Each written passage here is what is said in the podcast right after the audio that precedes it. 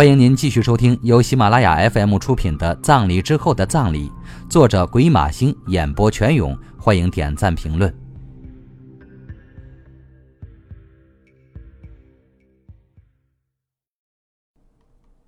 第十八集，我喜欢诚实的男人。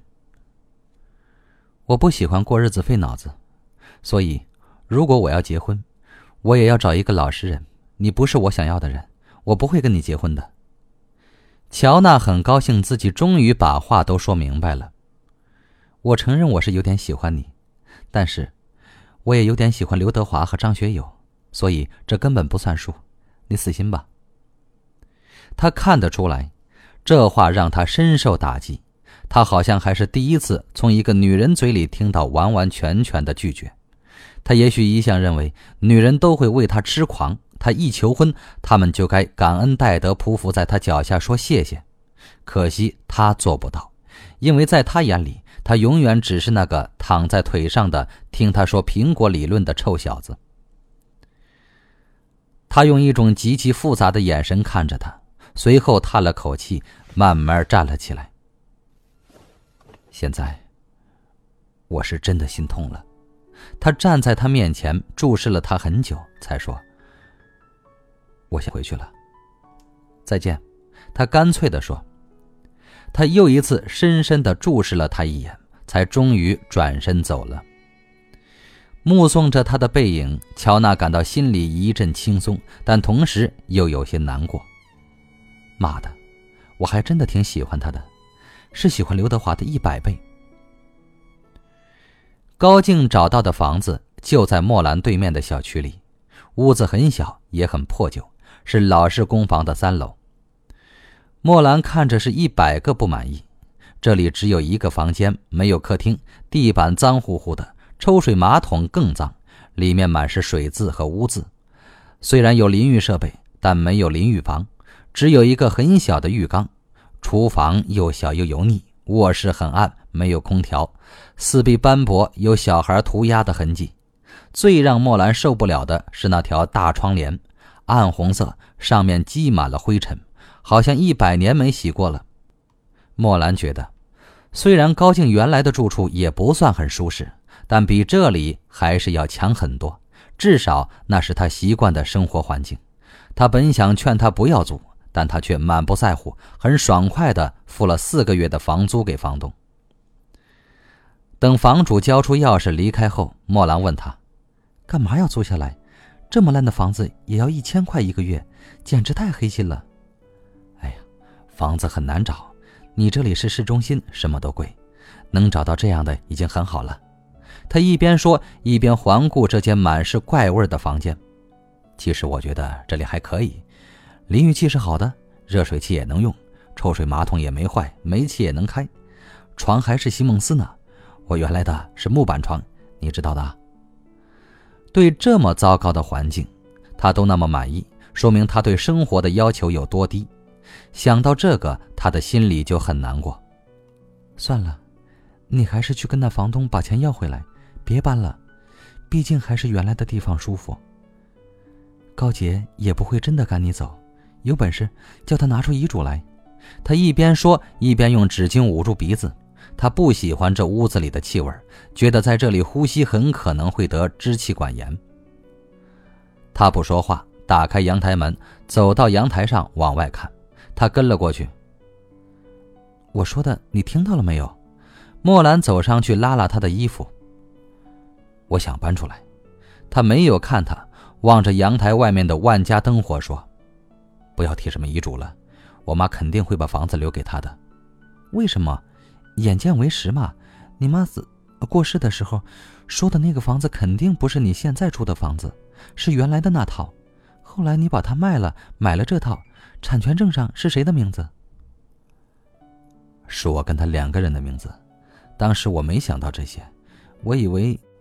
他说到这儿笑了笑，哎，别说了，这房子还不错，从这里就可以看见你住的那栋楼。你看，他朝莫兰家的方向指了指。那你准备怎么办？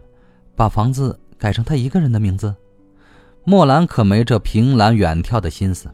嗯，那天他来找我，我跟他说了，我们已经约好了时间，明天就去房产中心办理手续。”他平静地说。莫兰听到这里，差点背过气去。这个高洁还真的是什么都做得出来，还说什么不是赶哥哥走，还说不是要房子。既然如此，干嘛还跟他约时间去房产中心？那他知道你要搬走吗？他忍着气问道。他叫我不要搬，他说只要我愿意，可以一直住下去，还可以在那里结婚。但是我不喜欢这样，我不想住在别人的屋檐下，我要搬出来。你帮我一起来整理吧，莫兰。他回过头来看着他，一脸笑意。莫兰看懂了这个笑容，又是那种受到伤害后假装若无其事的笑，看了只会让人觉得心酸。我会雇个人来整理的，你忙你的去，别管了。这里需要来个大扫除，否则哪能住人？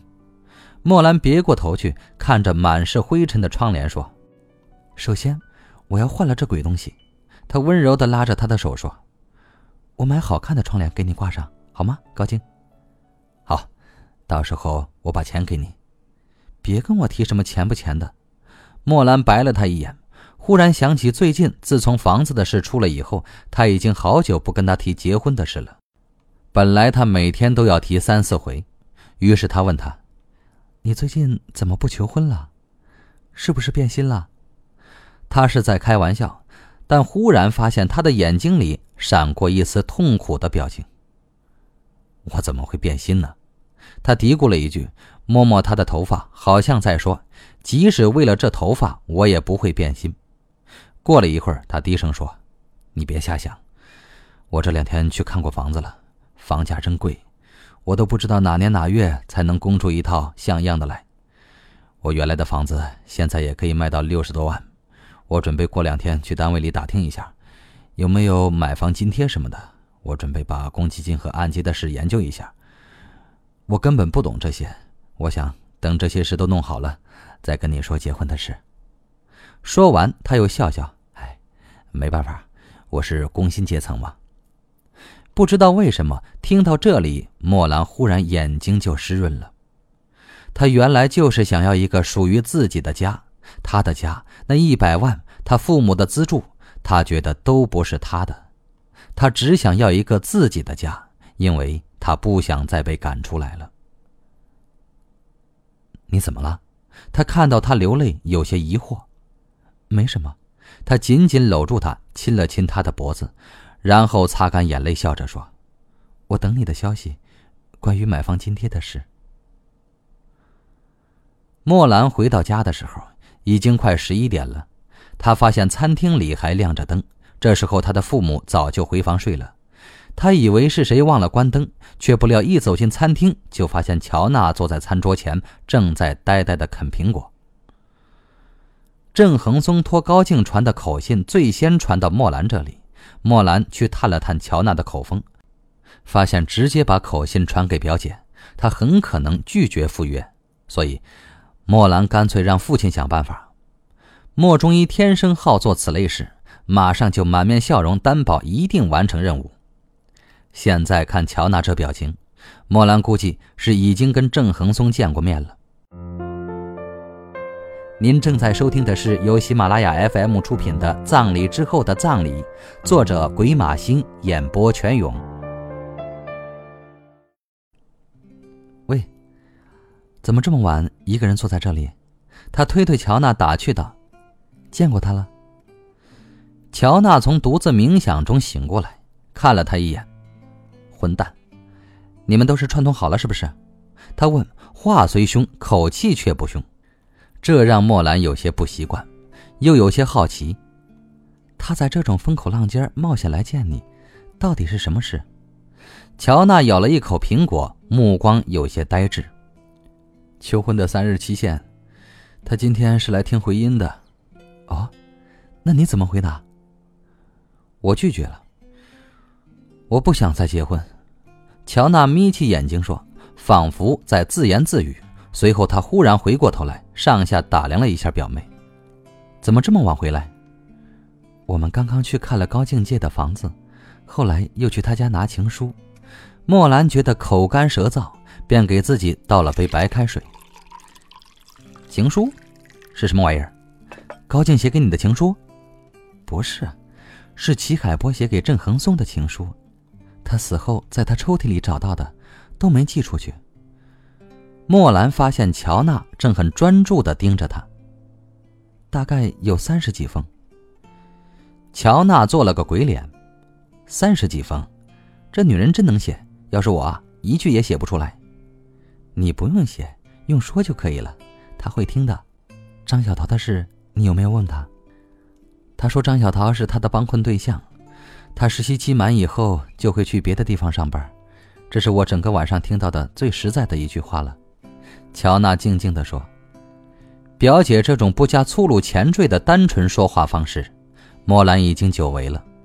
话说，姐夫纪小强还活着的时候，乔娜其实很少说“妈的”这两个字。那时候的她是一个性格爽朗、说话风趣的长腿帅女郎，酷爱运动，经常拉着莫兰去附近的体育馆打羽毛球和乒乓球。既然事情已经澄清了，你就该给他机会。你真的不喜欢他？我刚才就在想这个问题。乔娜咬了一口苹果，渐渐露出笑容。妈的，我发现我真的很喜欢他。莫兰觉得，表姐最大的优点就是为人爽快，从不矫揉造作。她为表姐能看清楚自己的感情，并且愿意说给她听而感到高兴。既然如此，你为什么拒绝他？我刚刚也在想这个问题。怎样？其实我就是不想再跟任何男人扯上关系，我只想一个人待着，我就喜欢一个人，因为这样更干净。乔娜面无表情的啃苹果，莫兰把他的话在心里过了一遍，才问：“什么叫更干净？”我不想跟新的人打交道，就像我的工作一样，我喜欢一个人在那里忙，不想被别人打扰。为什么？你不是喜欢他吗？莫兰觉得乔娜的话不太好理解。一旦打破平静，你就永远别想清静了。结婚这种事一开始可能会叫你觉得挺开心，但时间一长就说不定了。乔娜说到这儿，声音变得压抑起来。看看纪小强，当初我们两个有多开心，可到头来怎样？我现在除了每天要去看他妈，我还能得到什么？上次我还跟老太婆说呢，我说：“你比我幸运，你有三个儿子，死了一个还有两个，可我呢，只有一个老公。他死了，我只好来看看你了。可你跟他长得一点都不像。”乔娜说到这儿便停了下来，好像嘴里被什么东西堵住了。过了好一会儿，她才咬了一口苹果。乔娜的话让莫兰感到既好笑又难过。她现在知道乔娜的困扰在哪里了，她始终无法摆脱丈夫去世的阴影，她害怕一旦把情感放进去会不能自拔，然后就有可能再次面临生离死别的痛苦。莫兰虽然从不曾有过相似的经历，但她只要把高静和自己摆在乔娜和纪小强的位置想一想，就完全理解了乔娜的心情。但越是这样。他就越希望表姐可以重新再来，所以他抑制住心中的感伤，用轻松的口吻说：“可是，你不能总把自己埋在过去吧？所谓缘分天注定，既然是天注定，那就是天上的人安排的。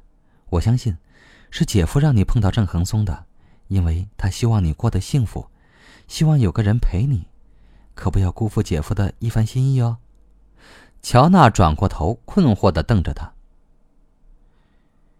缘分天注定，他咀嚼着这几个字，好像这五个字是深奥的狭义相对论。你们的缘分，就跟我和高静一样，我们错过了十三年，你们错过了五年，但是最终还不是走上了一条路。所以，真正的缘分是逃不掉的。莫兰笑嘻嘻的说着，忽然想到了高静，心情又低落了下来。其实，你跟郑恒宗是很幸福的。你们没有什么实质性的困难，我跟高静才叫难呢。你们结婚至少不用考虑买房子的事吧？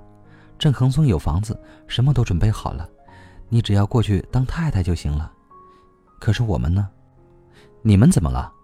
乔娜关切的问道：“房子现在成了高杰的了，高静准备买房子，但她能力有限。妈的，这女人真是狼心狗肺！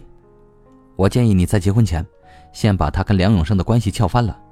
我恨得她牙痒痒，真希望在我的档案里看见她。”乔娜咬牙切齿的说：“我才没这闲工夫。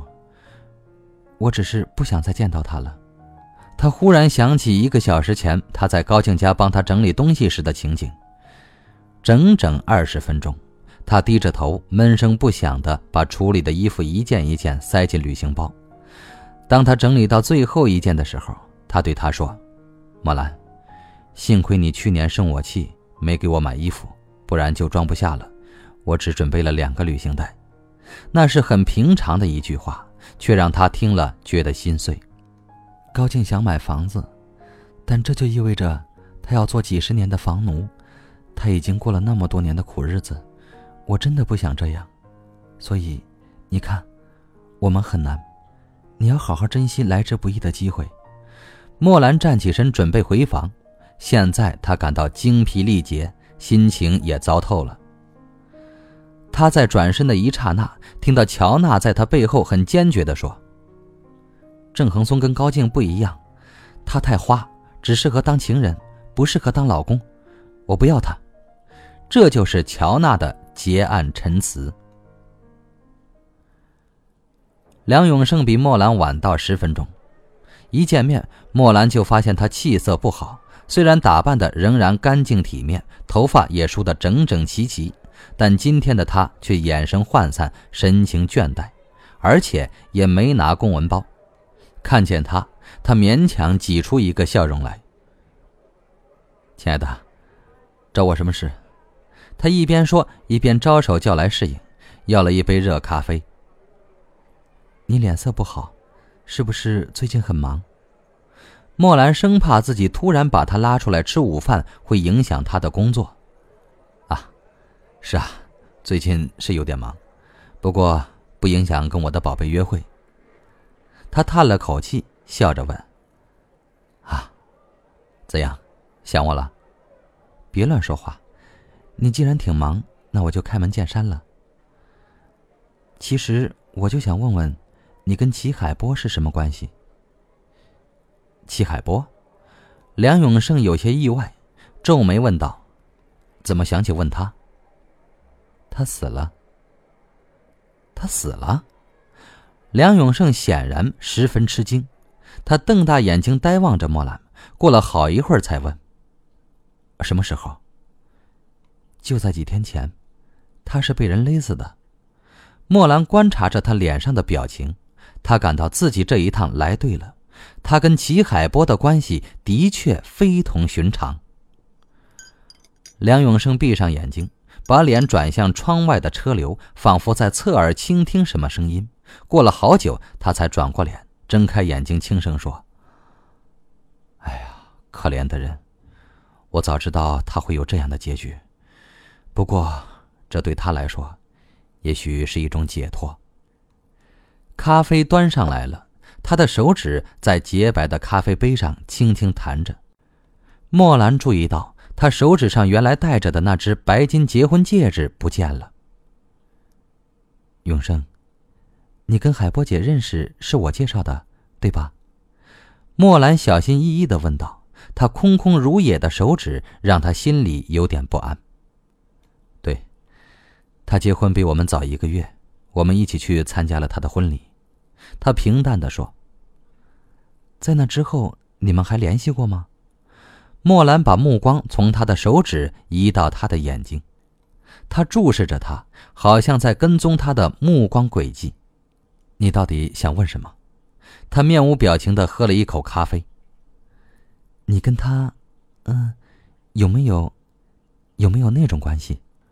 莫兰望着他的眼睛，吞吞吐吐的问道：“你为什么要问这个？你跟他有那种关系的，对吧？听你的口气就知道了。”他再度闭上眼睛，随即笑了出来。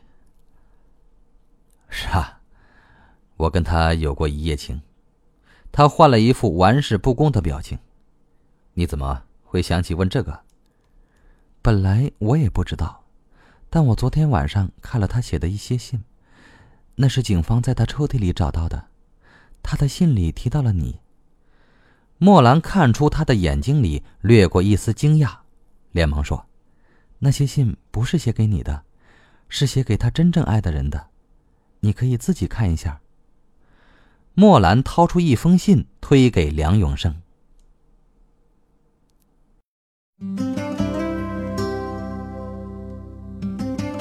听众朋友，您刚刚听到的是由喜马拉雅 FM 出品的《葬礼之后的葬礼》，作者鬼马星，演播全勇。本作品由作者本人授权，更多精彩有声书尽在喜马拉雅 FM。